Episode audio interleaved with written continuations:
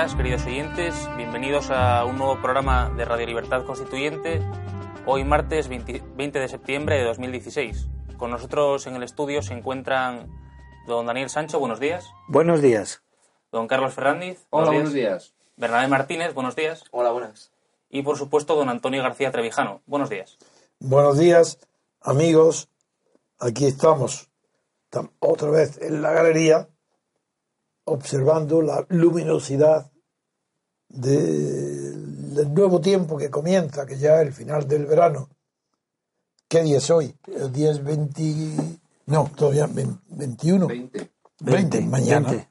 Oficialmente mañana, Comienza el verano. y se nota que la claridad sigue siendo veraniega, pero ya no es la temperatura, es incluso la, el aspecto del verde no es el mismo el, color del césped tampoco es igual. Y estamos, he tenido también que correr la cortina porque deslumbra todavía la luz del sol de verano, que es demasiado hiriente. En fin, eh, estoy encantado de estar hoy reunido con otro grupo de técnicos amigos y con Daniel, y vamos hoy a centrar el problema en dos temas eh, que como estamos abandonando las costumbres antes de leer los periódicos, leer las portadas, ¿no? Y ahora vamos ya más derechos al tema. Demasiado hemos examinado durante años la falta de rigor y de inteligencia de los periódicos en los titulares que han destrozado y siguen destrozando el idioma español, todos, sin excepción, el país el primero. Y hoy voy a prescindir de leer periódico y, y hoy elegimos dos temas de actualidad que están como es natural en la portada del país, de los periódicos, y los dos temas son, el primero es un tema apasionante desde el punto de vista teórico o institucional, que consiste en saber cuándo y cómo eh, se puede producir el bipartidismo y cuándo y cómo es inevitable el pluripartidismo. ha habido una especie de cónclave de intelectuales y políticos, escritores, que según dice la noticia publicada en el país, eh, están, tratando del fin, del fin del bipartidismo en España y lo conciben como un paso atrás con relación al bipartidismo anterior.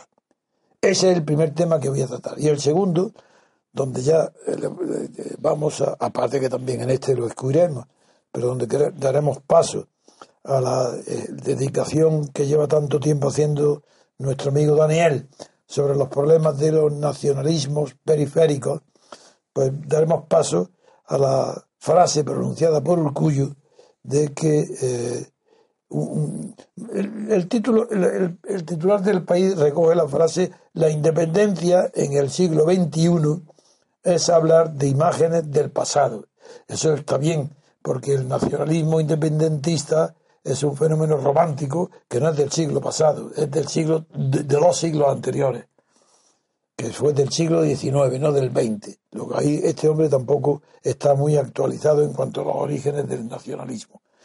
Pero cuando veamos y desarrolle Daniel este tema, el discurso de Urcullo, eh, se dará cuenta que dice una verdadera perogrullada, porque al creer que tienen derecho el País Vasco a un Estado independiente o creer que lo son, en potencia, dice la siguiente frase. Hoy es imposible que un Estado se pueda declarar independiente. Es decir, hoy no es ningún Estado es independiente. Es decir, hoy ningún Estado es soberano. Es decir, hoy ni Estados Unidos, ni Rusia, ni China, ni Japón, nadie es un no puede ser declararse independiente. Esa es la locura que dice por creer, hacer creer que el País Vasco es un Estado. Bien, entonces, eh, Daniel, ¿queréis hacer alguna observación antes de que yo No, eh, tú lo has resumido perfectamente. Aparte de esto, yo también quería hacer una breve alusión a la puesta en escena de ah, lo que ocurrió ayer eh, a la entrada del Tribunal Supremo, la, declaración del señor Oms.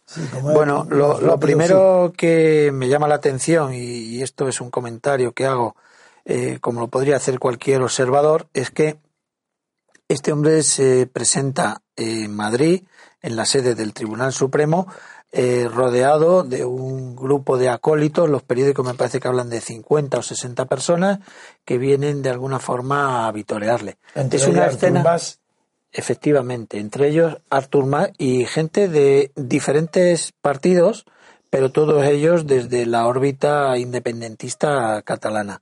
Lo primero que me llama la atención es que si cualquier ciudadano, cuando va a declarar ante los tribunales del orden penal, pudiera llevarse sus acólitos, pues sería un, escándalo en los periódicos. Sin embargo, aquí se recoge. ¿En Madrid?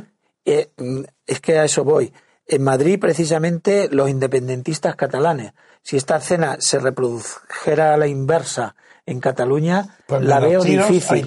La veo difícil. es decir, que, que ultras del nacionalismo español se presenten a declarar en tribunales catalanes rodeados de, acólitos que, en definitiva, a ninguno se nos escapa que es la presencia de todos estos personajes relevantes de la política independentista catalana, lo que de alguna forma pretenden hacer es presionar al juzgador, es decir, al tribunal que le va a, a someter a una serie de preguntas. Me parece que es un espectáculo triste y lamentable. ¿Por qué? Pues porque mm, hay que diferenciar entre política y derecho. Eh, para esta clase dirigente, eh, cuando se trata de cuestiones políticas, parece que rechazan la intervención de lo jurídico. Es decir, eh, se amparan en que es democrático, en que obedecen al pueblo para escudarse en una actuación, una actitud que es la que va a ser objeto de examen por los tribunales del orden penal. Pero em, están de alguna forma obviando una realidad. Los regímenes que consideran que el derecho está al margen de la política son las autocracias, son las dictaduras, donde el dictador prescinde de los procedimientos, digamos, judiciales o penales para imponer su voluntad. Aquí, ¿qué ocurre? Que se le está exigiendo por un comportamiento, por una actitud, por una actividad desarrollada en el 9 de noviembre, que comparezca ante un tribunal para esclarecer, depurar, eh, investigar si ha habido o no delito. Y ellos consideran que, tratándose de cuestiones políticas, están al margen de lo legal, al margen de la ley. Y insisto en que ponerse eh, al margen de la ley es propio de dictaduras. Pero no solamente eso, sino que hay otra reflexión que traer aquí. ¿Con qué autoridad, con qué autoridad moral estos dirigentes de todo el arco parlamentario catalán pueden exigir el cumplimiento de la ley a sus ciudadanos en Cataluña? Si ellos están diciendo que la ley no hay que cumplirla. Me gustaría completar la primera parte. A ver. Ese es otro tema. Eh, cada vez es más frecuente oír en los políticos españoles cuando quieren criticar cualquier decisión judicial diciendo es política, eso no es derecho, eso no es jurídico, es la política, es la política. Tú acabas de dar una primera aproximación justa y correcta, pero yo voy mucho más allá. Es no se trata de que los dictadores prescindan del derecho para aplicar la política, no es eso, es mucho más grave es que no hay un solo dictador que aplique algo distinto de la ley que él hace. No ha habido en la historia de la humanidad ni un solo imperio, a no ser quizás Genghis Khan, y tampoco que las decisiones que tomen no obedezcan a las leyes dictatoriales hechas por ellos, arbitrarias, pero leyes. Y cuando aplican la justicia, los dictadores despóticos, los más crueles del mundo, lo hacen en nombre de leyes, porque es inseparable la política y el derecho. No se puede tomar una sola decisión política desde que la humanidad se conoce su existencia, ni una sola decisión de carácter político que no esté amparada, cubierta o inventando una ley, imponiendo una norma. Y ese, quien no sepa esto es que no sabe ni lo que es la política ni lo que es el derecho. Tú lo has hecho bien Daniel, porque eres magistrado y conoces la realidad.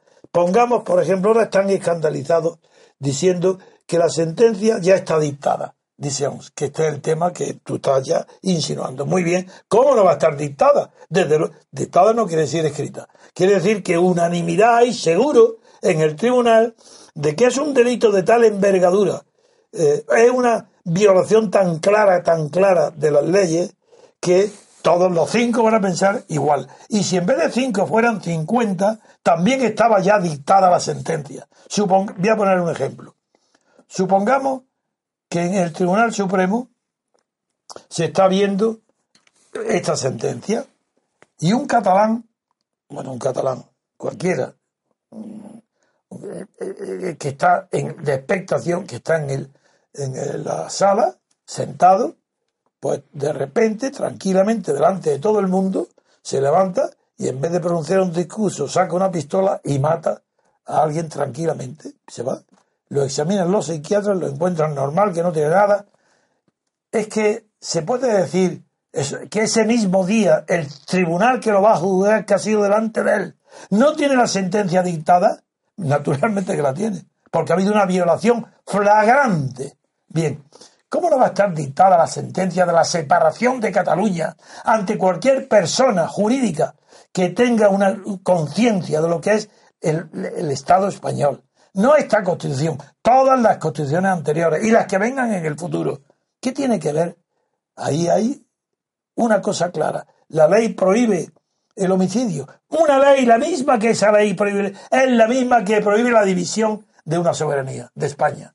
¿Cómo no va a estar dictada la sentencia en las conciencias de cada uno? Unanimidad. Y si en vez de cinco hay cincuenta, unanimidad.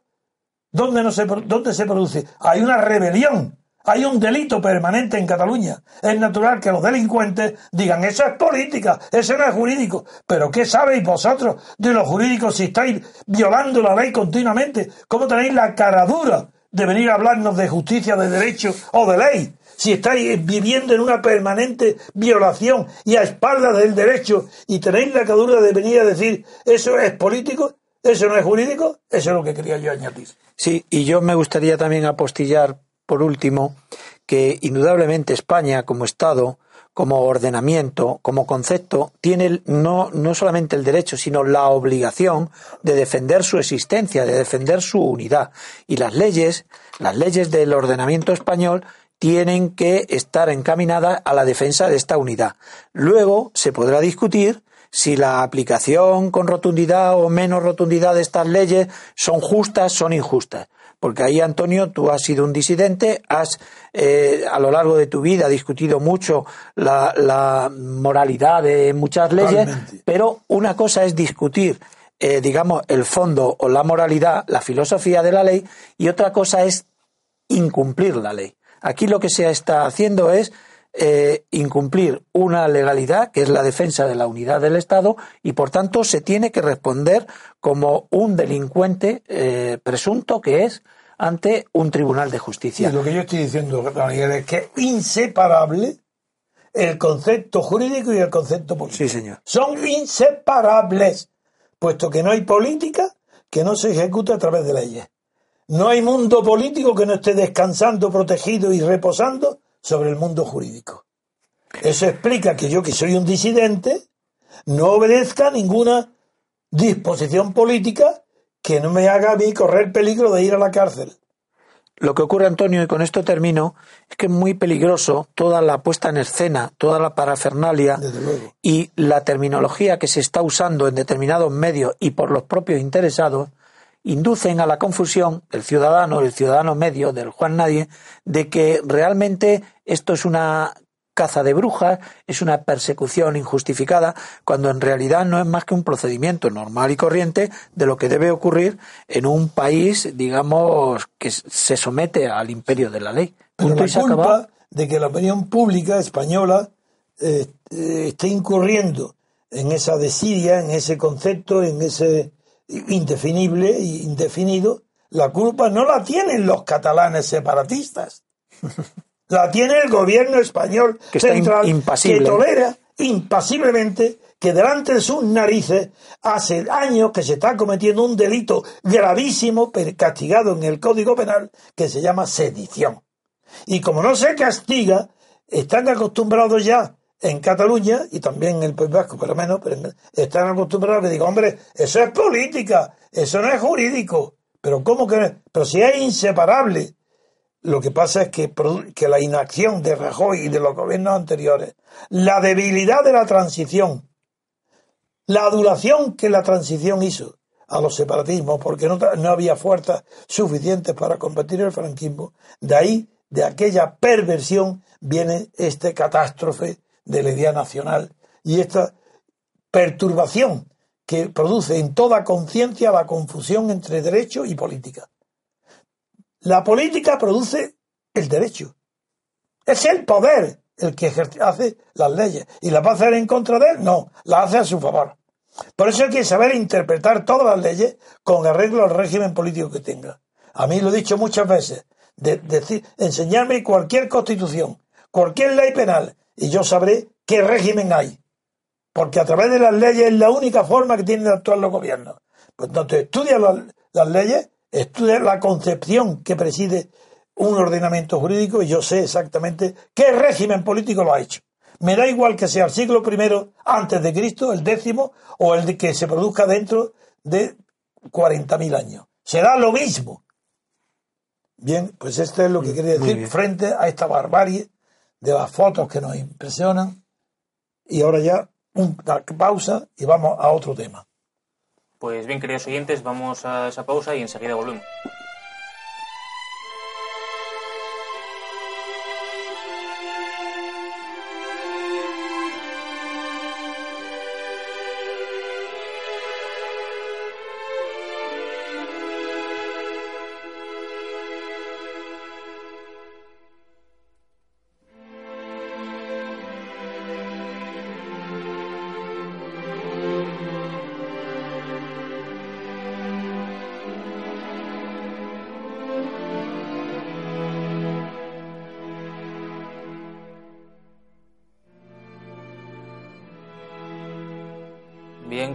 Ya estamos de nuevo en Radio Libertad Constituyente y en este nuevo bloque del programa pues doy la palabra a don Daniel. Bien, la segunda noticia a la que hacía referencia don Antonio en la introducción es una noticia que aparece en la portada del país y se desarrolla luego en dos páginas 18 y 19 y que lleva por título América mira perpleja la parálisis de España de subtítulo podemos leer políticos, escritores e intelectuales perciben el fin del bipartidismo como un paso atrás. Lo cierto y verdad es que intentando leer la fuente de dónde viene esto, pues no encontramos que se refiera ni a algún congreso ni a alguna eh, certamen, reunión, sino que simplemente el diario El País ha decidido traer aquí un recopilatorio de, de diferentes autores que hablan desde Estados Unidos, México, Argentina, Brasil, pero que tiene como, como objeto común el, reflexionar sobre eh, la perplejidad que se produce en América la situación de España. De bloqueo y de parálisis en la política española. No voy a hablar del tema del bloqueo ni de la parálisis, sino de la conclusión que este periódico de, de, de pseudo intelectuales españoles y extranjeros recoge el país como portavoz en España de la ausencia de valores que ha, hecho, eh, que ha sembrado en todo el mundo la llamada socialdemocracia. Bien, mm, el leitmotiv, el lema común de este trabajo del periódico sobre la opinión de intelectuales, como dice, políticos, escritores, intelectuales, filósofos, todos, la conclusión es que perciben el fin del bipartidismo en España como un paso atrás y que era mejor y que es mejor el multipartidismo. Bien, este tema es uno de los puntos más apasionantes y más clarificadores de lo que es la política, por un lado, y por otro lado, la democracia y la libertad. Pocos temas pueden llegar al fondo de la cuestión más rápidamente que este. ¿Por qué en unos países hay bipartidismo, como Estados Unidos, el ejemplo, y en otros no? En otros hay multipartidismo, como era tradicional en, en Italia, Grecia y España hoy, que es lo normal. Cuando dicen estos intelectuales y el periódico que la transición española asombró al mundo, no es porque en España hubiera habido pensadores, eh, ensayistas, escritores, o un pensamiento novedoso, nuevo o profundo sobre el paso de una dictadura a lo que hay hoy. Porque ese paso de una dictadura a la libertad, desde Aristóteles y Porfirio se sabe bien que no sucede directamente de la tiranía a la democracia, sino que hay un periodo intermedio regido por lo que aquellos autores antiguos llamaron degeneración y que todavía hoy se puede aplicar a lo que está sucediendo y ha sucedido en España. En España, la degeneración de la dictadura por muerte del dictador, cuidado, por muerte del dictador en la cama y estando sus secuaces, sus, sus eh, ayudantes en el poder y en el gobierno, se produce una degeneración. Pero la degeneración no la produce el desgaste, el mal uso de la dictadura. No, no, no. La degeneración se produce por la muerte del dictador en su cama. Eso es tan anómalo que ese dictador dure 40 años, a diferencia de Hitler, Mussolini, Salazar, etc. Esto no, esto es algo distinto por completo. Como es distinto por completo que en España durara tanto tiempo la dictadura, tiene que ser distinto los efectos que produjo con relación a Europa. Por tanto, ya hay motivos para decir si es verdad, en España tuvo que haber algo diferente. Segundo tema. En Europa, a la muerte de los homólogos de Franco, no lo digo que sean iguales de crueles, pero sin dictadura sí. Quiero decir, a la muerte de Hitler, Mussolini o Salazar, tal, eh, no, no sucedieron sus secuaces en el poder. Hubo una ruptura militar, una guerra, y los vencedores suprimieron completamente en la primera fila del espectáculo a los vencidos. En la primera fila. Y para que eso no hubiera duda ninguna, que había una condena del mundo contra el fascismo y contra el nazismo, pero no contra el franquismo, cuidado. hubo un juicio famosísimo, el juicio de Nuremberg. Claro, primera fila. Se veía ahí, hombre, esto es distinto, esto ha condenado, esto no puede ser. No puede ser que haya un Hitler y un Mussolini, eso es, eso es imposible. Cometiendo delitos, no. Pero en España eso no se ha producido. Era inevitable que si todo el pueblo alemán, prácticamente el italiano, casi todo, un 90% apoyaran a las dictaduras, es normal que después de muertos estos eh, dictadores y suprimidos sus sistemas dictatoriales o tiránicos, es normal que no se pudiera suprimir de golpe la dirección de los asuntos públicos a todos los que habían sido partidarios de Mussolini y de Hitler. Es normal que continuaran muchísimos de los que habían servido a Hitler y a Mussolini continuaran al frente de las direcciones generales de la administración pública. Y en España es normal también eso no es lo que yo me extraña, eso no es lo difícil de entender. Lo difícil viene ahora, lo que voy a decir. Dicen todos estos intelectuales que hablan y presumen que un país, España, que asombró al hemisferio, es decir, no, no, no, no, no, no al mundo, al hemisferio. ¿Qué es eso? Un, bueno, menos mal que no asombró a Marte, porque todavía no, hemos descubierto que hay allí habitantes, sino también lo hubiera asombrado la, la transición española. Esto es increíble. Estos son los intelectuales, los grandes intelectuales que van a opinar ahora sobre qué pasa en España y sobre qué es un paso atrás que se acabe con el bipartidismo. Por supuesto, pero no sabéis por qué, ignorantes. Pero yo lo voy a deciros. Es verdad que es un paso atrás y no sabéis por qué. Bien. Muere Franco. ¿Qué se produce? La falta absoluta de confianza de los seguidores de Franco en la continuidad de ellos mismos como antes. Segundo, la falta de confianza y de valor moral, espiritual y cultural de la oposición a Franco para pretender gobernar ellos a España. Y se produce lo natural entre dos incapacidades ambiciosas que se juntan para gobernar. Dos incapacidades, la franquista y la de la oposición a Franco. Ninguna tiene confianza en las fuerzas propias y se unen todos y para no tener miedo silban de noche para quitarse el miedo que tienen ambos y al reunirse y encontrarse juntos se les quita el miedo. Ese es el consenso. Es el consenso, el origen del bipartidismo que vosotros tanto alabáis. Porque el bipartidismo hay dos tipos de bipartidismo. Uno es este, el consenso. Donde hay consenso, hay bipartidismo. ¿Qué pasó con Cánovas y Sagasta? ¿Es que acaso no hubo un consenso? Es que el turno de partidos en el poder que heredamos y que ahora han repetido con el Partido Popular y con el PSOE, eso que añoráis, ¿no sabéis que procede del consenso? ¿Qué tiene que ver la Constitución, ni las instituciones, ni las elecciones, ni el sistema electoral? ¿Qué tiene que ver con eso? Cero, nada. Consenso, es decir, miedo. Miedo a la libertad. El miedo a la libertad después de Franco, ¿el miedo a qué? A la reproducción de una guerra civil, imposible.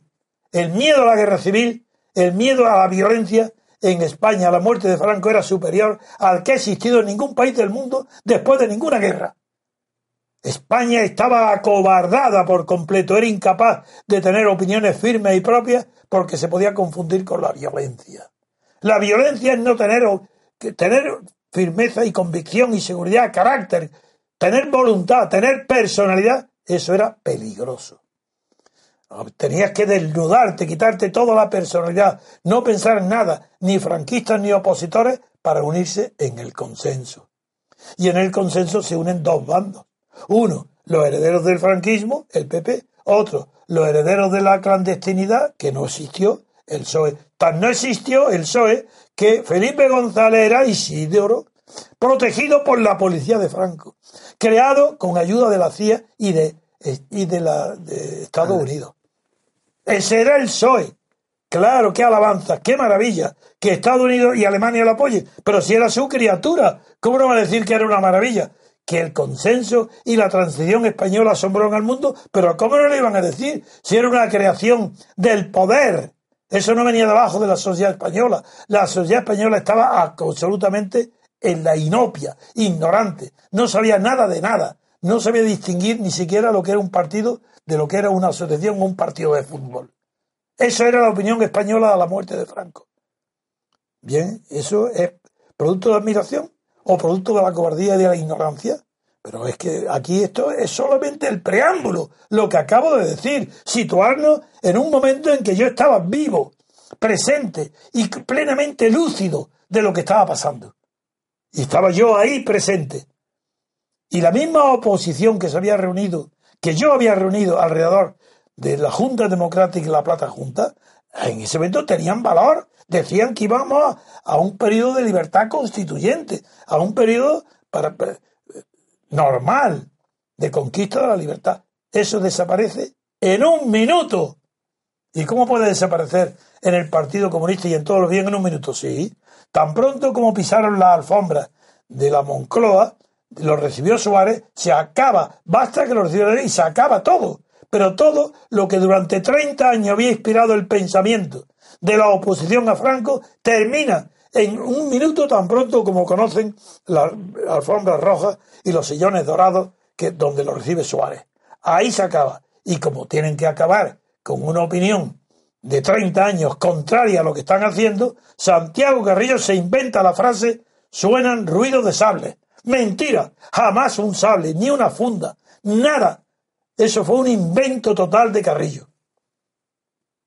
Suenan los. Entonces, claro, un, un, pueblo asustado porque no conoce lo que es la libertad, dándole miedo a la libertad, oye esa frase y dice, uy, que suena, oye, otra guerra civil ni hablar, eso nada, vamos, lo que sea, firma, ¿dónde hay que firmar? Y firmaron todos la constitución del consenso.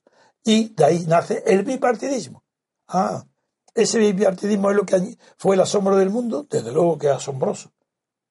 Que los vencidos por la guerra civil, 40 años después, no tengan el valor de decir queremos la libertad política, queremos abrir un periodo de libertad constituyente. Ah, un ejemplo del mundo de una constitución española hecha en secreto por seis personas. Eso, eso vergüenza de que no hubo periodo de libertad constituyente, ni elecciones a cortes constituyentes, ni discusión alguna en la prensa sobre la, cómo podía construirse el futuro político de España. Eso es el asombro del hemisferio. Es verdad que es asombroso. De cobardía, de insólito. Bien, pasamos. Por tanto, ya sabemos que el bipartidismo que España ha conocido ha sido un bipartidismo falso, producto del miedo que produce la unión de las fuerzas mayores, que de mayor propaganda, de mayor eficacia en la propaganda, para turnarse en el gobierno, como Cánovas y como Sagasta. Era Fraga y Santiago Carrillo, simbolizaban en la época. Era PP y PSOE y la izquierda o la derecha. Falsa derecha, falsa izquierda. Pero hay otro que maravilloso bipartidismo. Eso es otra cuestión. ¿Por qué tiene que ver el bipartidismo originado por un consenso? Nada comparado ver con el bipartidismo, por ejemplo, que existe en Estados Unidos. Eso sí. Y claro que hay estudios maravillosos que conocen el estudio, que conocen bien las causas que motivaron que el multipartidismo existente en Estados Unidos, pero no como en España, que había todo lo más, 12 partidos. No, no, no. En Estados Unidos había 100 partidos. Mayor multipartidismo que en Estados Unidos no se ha conocido nunca. Pero amigo, hubo unos hombres excepcionales, los, los constitucionalistas, los federalistas de Estados Unidos. Sí, sí, esos Hamilton, esos Madison, esos Jefferson, esos Washington, esos todos los High, Minor, Governor Minor, todos fueron una, una generación de hombres geniales y que han producido una de las obras más importantes de, de toda la historia universal. Esos fracasaron con el parlamentarismo. Estados Unidos en la primera constitución estuvo a punto ya de desaparecer y ahí el patriotismo y el interés y la inteligencia y el sentido común hizo que reformaran la Constitución e inventaran el presidencialismo. Amigo, uy, qué palabra. Es el presidencialismo con libertad el que produce bipartidismo. ¿Qué significa esto? Pues muy sencillo. Que donde hay un régimen presidencialista, con libertades totales, forzosamente, al final para que haya un presidente, por centenares de aspirantes que haya, con el tiempo de poco tiempo, 10, 15, 20, 30 años, ya se ha producido una selección tan fuerte mediante las elecciones a presidente que quedan eliminados todo lo pequeño y no quedan al final en un pueblo grande, y España ya lo es, con los habitantes que tiene, para que al final solamente queden dos, que son la historia de Estados Unidos. Aunque haya un tercero siempre, un upside, millonario que se presenta, bien, y obtiene votos, pero el bipartidismo ejemplar es el que es producto no de un consenso, sino de una constitución inteligente. La constitución de Estados Unidos es inteligente. Lo de España no es que sea inteligente, es la enemiga de la libertad y la que está destrozando y va a destrozar aún más a España. Cuanto antes se derogue, mejor.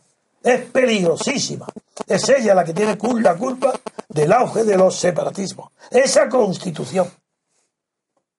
Y ahora estamos nosotros examinando este problema ahora para criticar a todos los intelectuales, escritores, poetas, artistas, historiadores de, de América que son ensalzados porque dicen tonterías. Son vitoreados, aplaudidos en España porque son ignorantes, porque no saben nada de lo que dicen, sí, nada, porque ahí no hay ni uno solo que sea especialista en sociología política y mucho menos en constitucionalismo. Ni uno solo.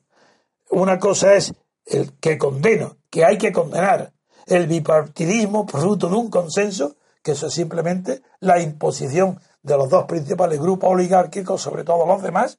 Y otra cosa es este último que estoy hablando, el el, que el bipartidismo procedente de, una, de unas leyes constitucionales y unas leyes electorales que hace porque el juego de las instituciones produzca al final bipartidismo. Y ese bipartidismo se llama institucional. No ha habido en España ni un solo día de bipartidismo institucional. Y todos los 40 años transcurridos ha sido por el consenso. Se acaba el consenso, se acaba toda posibilidad de, de bipartidismo. Y esto es la diferencia entre alternancia y alternativa. En Estados Unidos hay alternativa. El bipartidismo no es una alternancia. Ahora gobierno tú y ahora gobierno yo, como Sagasta y Cánovas del Castillo, ni como el PSOE y el PP. No, no, no. Aquí en España no hay alternativa. Por eso hay alternancia nada más. Claro, si gobiernan lo mismo. ¿No veis que es lo mismo que gobierna uno que otro? Si el resultado es el mismo, ¿por qué? Porque no hay alternativa. Han suprimido toda posibilidad de algo diferente y distinto que al reparto del botín que se produjo a la muerte de Franco. Eso era lo que yo. Yo, yo para terminar eh, con esta noticia me gustaría denunciar de alguna forma una confusión interesada. Vamos a ver. El bipartidismo que durante tres décadas ha habido en España, en el régimen del 78, se ha mm, criticado desde muchos círculos como causa de la corrupción, esto que tú decías, la alternancia entre PP, PSOE, PSOE, PP, que era un círculo vicioso del que no se salía.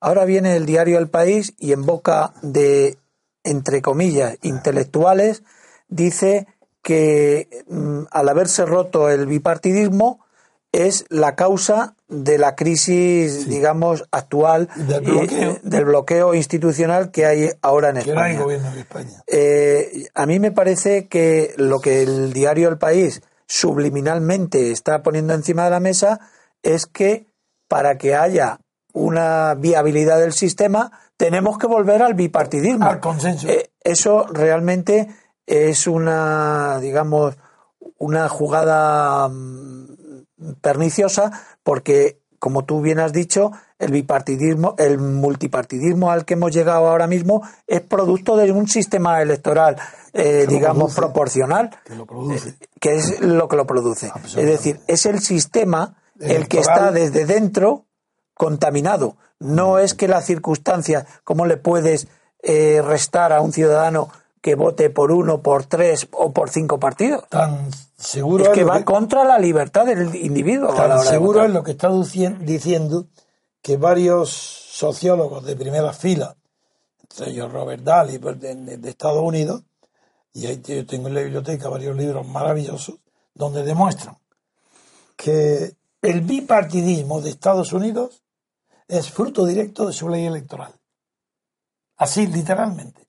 Es la ley electoral la que con el tiempo selecciona y quedan dos partidos la ley electoral, la, ley electoral de elección de un diputado por distrito, no del sistema proporcional. El sistema proporcional forzosamente está concebido para proteger a las minorías que produce el multipartidismo.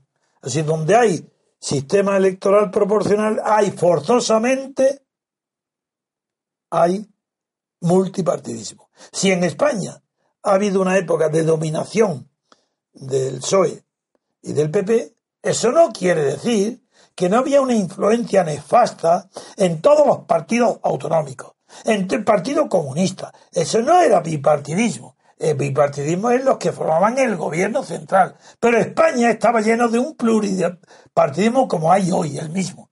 El mismo. Hoy aparece Podemos y Rivera. Pues antes estaba Rosa Díaz y estaban el Izquierda Unida comunista Izquierda Unida no y, y los que se situaban a la izquierda del Partido Comunista que lo he conocido a todos. Así que esto es con esto yo creo que está muy bien tratado que la, la ignorancia de todos estos escritores de América que no tienen ni idea siquiera de cuál es el origen del bipartidismo institucional que es una bendición esto voy unido al tema que antes de terminar no tengo más remedio que plantear, que en España también ahí está difundido muchísimo la opinión de que las mayorías absolutas son malas. Eso lo dice todo, el mundo. Serán ignorantes, naturalmente, que para una oligarquía de partidos, como la actual ahí en España, lo peor que puede haber es una mayoría absoluta. Porque solo gobierna uno y los demás tienen menos. El enemigo número uno de toda oligarquía es la mayoría absoluta. Pero el amigo número uno de la democracia es la mayoría absoluta, sin la cual no puede haber democracia. Así que la democracia consiste en gobierno de mayoría absoluta. Es que no hay una forma de gobierno democrática en el mundo que pueda eludir la necesidad absoluta, la consecuencia inevitable de que toda democracia tiene mayoría absoluta. Porque si no la tuviera, no habría gobierno. El gobierno se forma con, la mitad más uno. ¿Qué es lo que está pasando en, España? Y, ahora. Claro. Es decir, la democracia exige el bipartidismo. El pluripartidismo es propio de los sistemas oligárquicos, no de la democracia. La democracia con un sistema electoral de distrito de elección de diputados personales sin listas de partido conduce a la necesidad de que a una primera o una segunda vuelta en la elección del presidente, la separación de poderes, la elección del presidente o el jefe del Estado sea por mayoría absoluta. Y al ser por mayoría absoluta, no se puede producir el espectáculo bochornoso de la investidura. La investidura es una cosa medieval. ¿Qué es eso de la investidura? En una democracia investidura, ¿pero qué es esto? ¿Lo están vistiendo de qué? En una democracia los partidos invistiendo de reyes, ¿a quién investidura? Eso es imposible. Una investidura es impropio, es un concepto medieval. Eso está bien para la oligarquía, que se invierten y, se vistan unas a otras, porque la investidura es vestirse de poder. No, no, no, de ninguna manera. Todo lo que está pasando en España es medieval, es primitivo. Estos intelectuales no saben de lo que hablan, ni conocen la democracia, ni siquiera el secreto de la democracia en Estados Unidos. La hay, tiene defectos, pero es una democracia. Hay separación de poderes. Y donde hay separación de poderes tiene que estar el presidente del gobierno o jefe del Estado elegido por mayoría absoluta. Y al ser mayoría absoluta no puede haber investidura. Bien, pues queridos oyentes, vamos a una nueva pausa, ¿no? Sí. Y enseguida continuamos la emisión. Estás escuchando Radio Libertad Constituyente. Recuerda que también puedes consultar e informarte a través de nuestro sitio web en www.diariorc.com. Encontrarás criterios, artículos sobre teoría política, documentos y todo tipo de información variada acerca del movimiento ciudadano hacia la República Constitucional.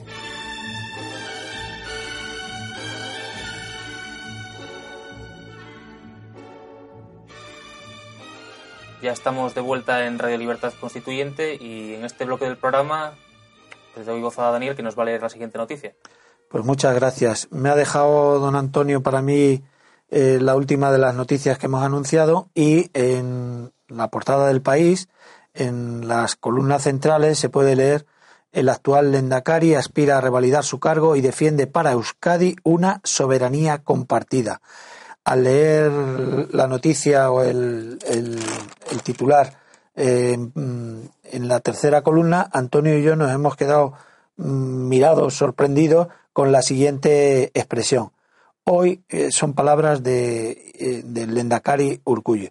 Hoy es imposible que un Estado se pueda declarar independiente. Opina, la independencia del siglo XXI es hablar de imágenes del pasado. Bien, yo quisiera comenzar este comentario diciendo, pues igual que lo he hecho en la primera noticia, que hay una especie de guerra conceptual. Eh, indudablemente los líderes políticos cuando utilizan unos determinados conceptos o términos no lo hacen de forma inocente, sino que lo utilizan con eh, intenciones concretas, en muchos casos eh, intenciones perversas. Cuando se habla de Estado y soberanía para referirse a Euskadi es una contradicción fundamental.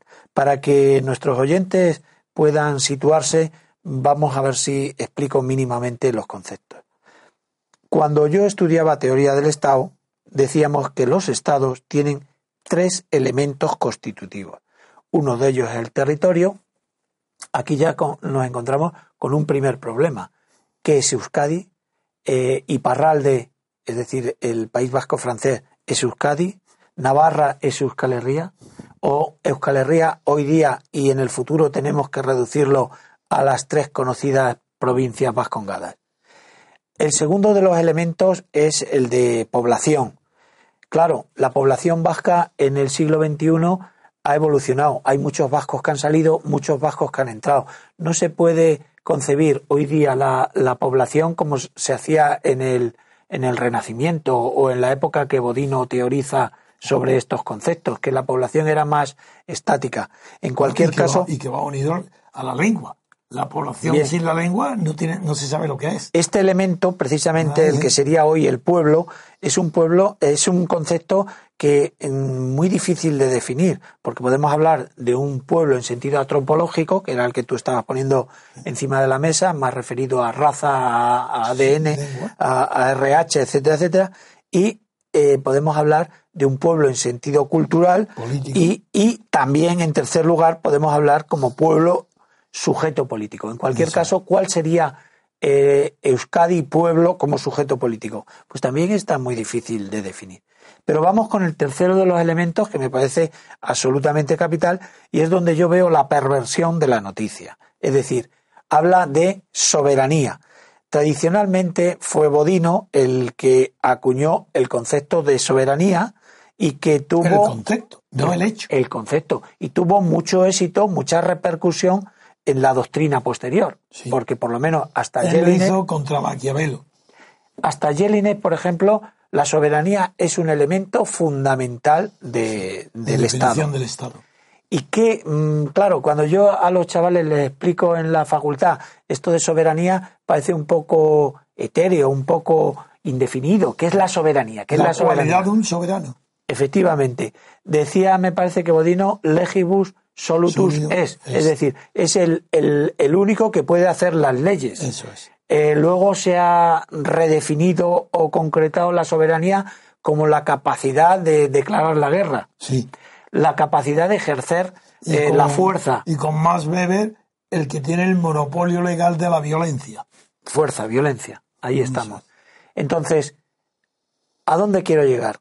Urcullo cuando dice es que eh, le resulta a Euskadi imposible convertirse en un Estado, eh, en ser soberano, en ejercer la soberanía, está presuponiendo que Euskadi es ya un Estado. Cuando aquí, en la realidad nacional, el único Estado que hay reconocido, consolidado, es España.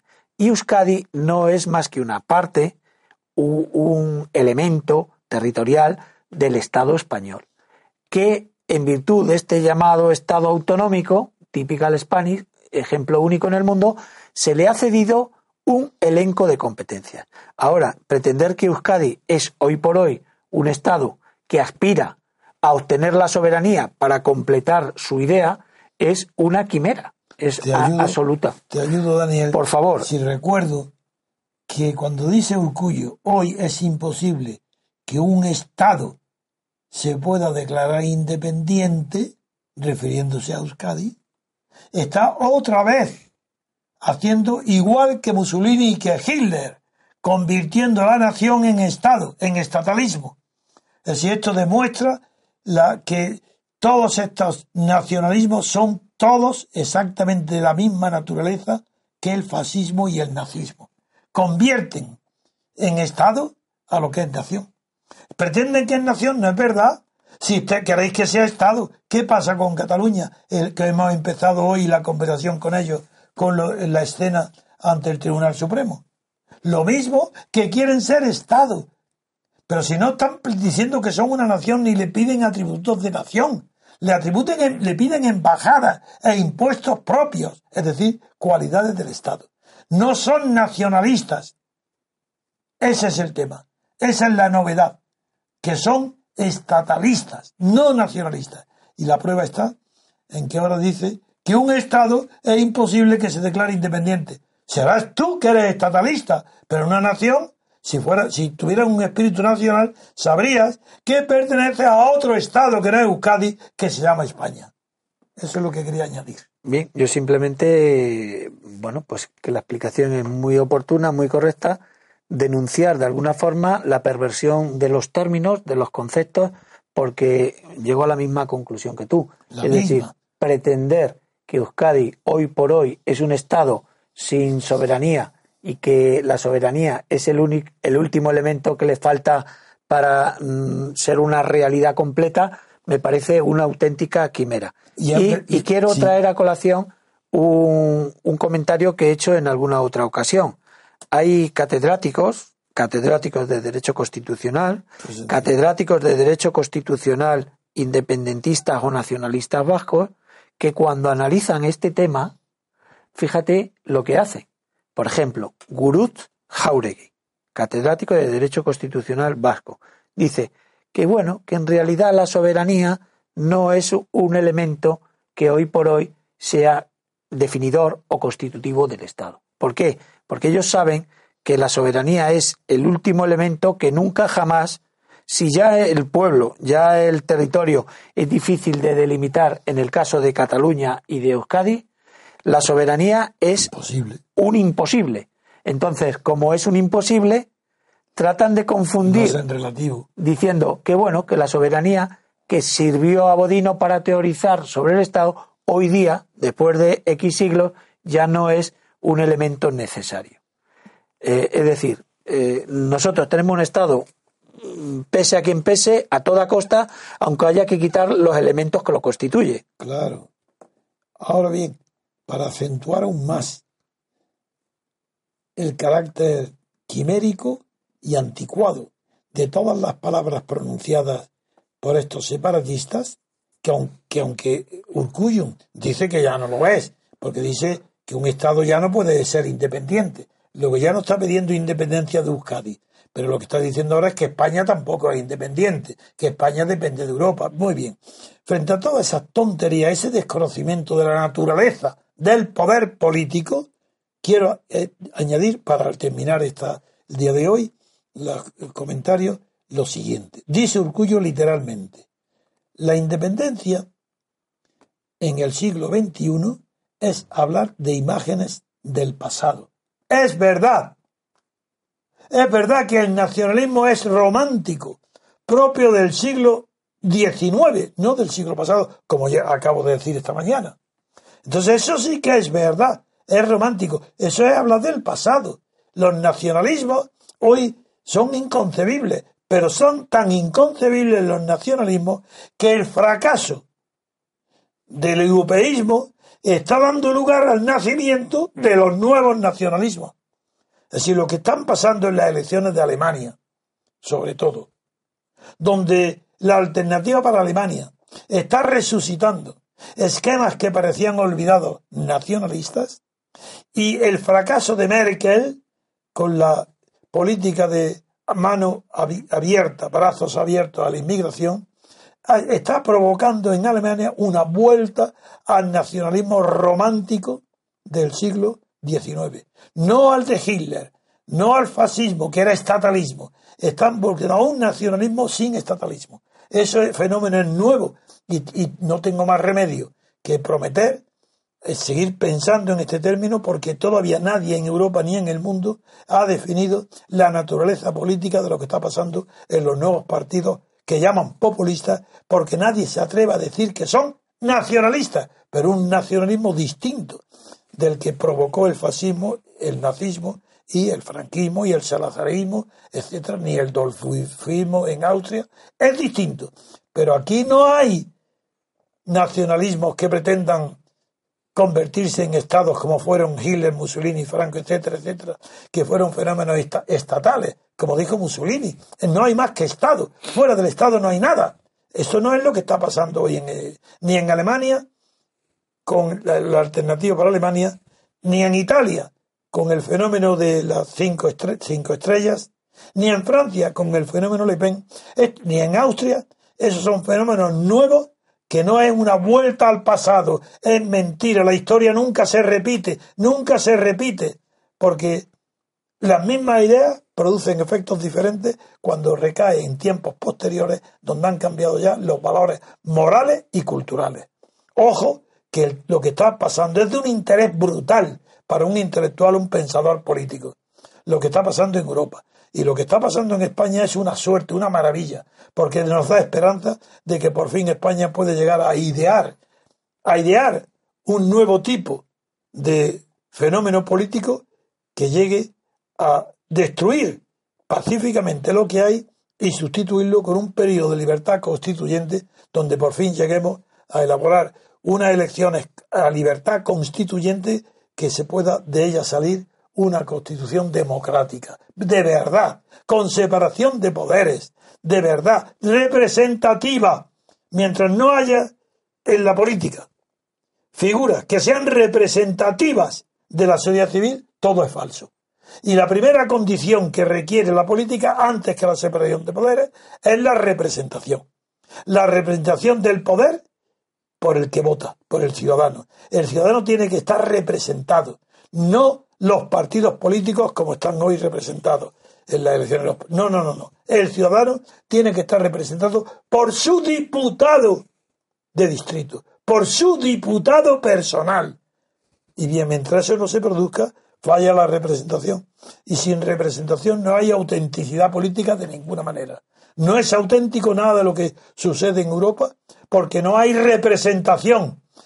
El partido, los partidos que están naciendo nuevos, como el partido de Hitler, son producto de la ley electoral que heredaron todos de la República de Weimar, el sistema proporcional. Es el sistema proporcional que ha conducido al mundo al desastre, al desastre de la última guerra mundial. Y es el sistema proporcional el que está hundiendo a toda Europa. El fracaso de la Unión Europea es total. Eso es irrecuperable. Ya no, no será nunca como antes. Y todo está producido porque el sistema electoral es proporcional. Mientras no eliminemos la proporcionalidad en las elecciones, la degeneración, la corrupción y la imposibilidad de acceder a la libertad política y a la democracia es, está asegurada. La llave de entrada en la partitocracia, en la corrupción y en la mentira es el sistema electoral proporcional. Muy bien. Bueno, Antonio, si me lo permites, yo quiero terminar como en alguna otra ocasión. Durante décadas hemos asistido a una crítica constante de lo que representó el nacionalismo español en la época de Franco. Sin embargo, yo quiero quejarme ahora del excesivo protagonismo que estos personajillos de la, del nacionalismo catalán.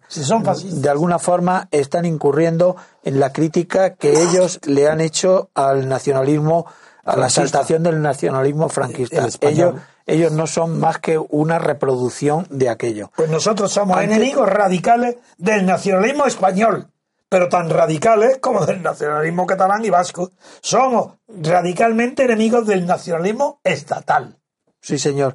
Antes de empezar el programa, estábamos hablando con Bernabé de arquitectura, la arquitectura romana, de la arquitectura del Renacimiento. Pero es que alguien puede renunciar a lo demás, se tiene que conformar eh, solo con lo uno. Si la riqueza de los pueblos, de, las de las naciones, de los países está en la diversidad, entonces el nacionalismo es mirarse al ombligo y despreciar todo lo demás. Entonces, cuando digo que hay excesivo protagonismo de esta gente, es que no hacen más que sistemáticamente criticar la democracia española, criticar el modelo español, la constitución española, las leyes españolas, etcétera, etcétera. Cuando lo que acabas tú de decir es por lo que los nacionalistas periféricos quieren apoderarse de la cultura identificándola exclusivamente con la lengua propia. Con lo suyo. Con lo suyo. Por eso es por lo que son fascistas. Muy bien. Pues bien, queridos oyentes, aquí concluye el programa de hoy de Radio Libertad Constituyente. Quiero aprovechar para recordarles que estrenamos sitio web www.mcrc.es. Eh, no lo confundan con nuestro diario habitual, diariorc.com. Ya saben que allí pueden conseguir la obra de Don Antonio, editada, editada por Ediciones MCRC. Y como siempre, les invitamos a que se suscriban a nuestro canal en iVoox. Entonces nos despedimos hasta el programa de mañana miércoles. Buenos días. Gracias por escuchar Radio Libertad Constituyente. Recuerda que puedes seguirnos también si lo deseas en Facebook o Twitter a través de nuestras cuentas oficiales. Busca el texto Diario Español de la República Constitucional en Facebook y pulsa en me gusta para seguirnos. Busca Diario RC en Twitter para localizarnos también en esta red social. En la plataforma YouTube puedes visualizar información diversa a través de los canales Tercio Laocrático y Libertad Constituyente TV.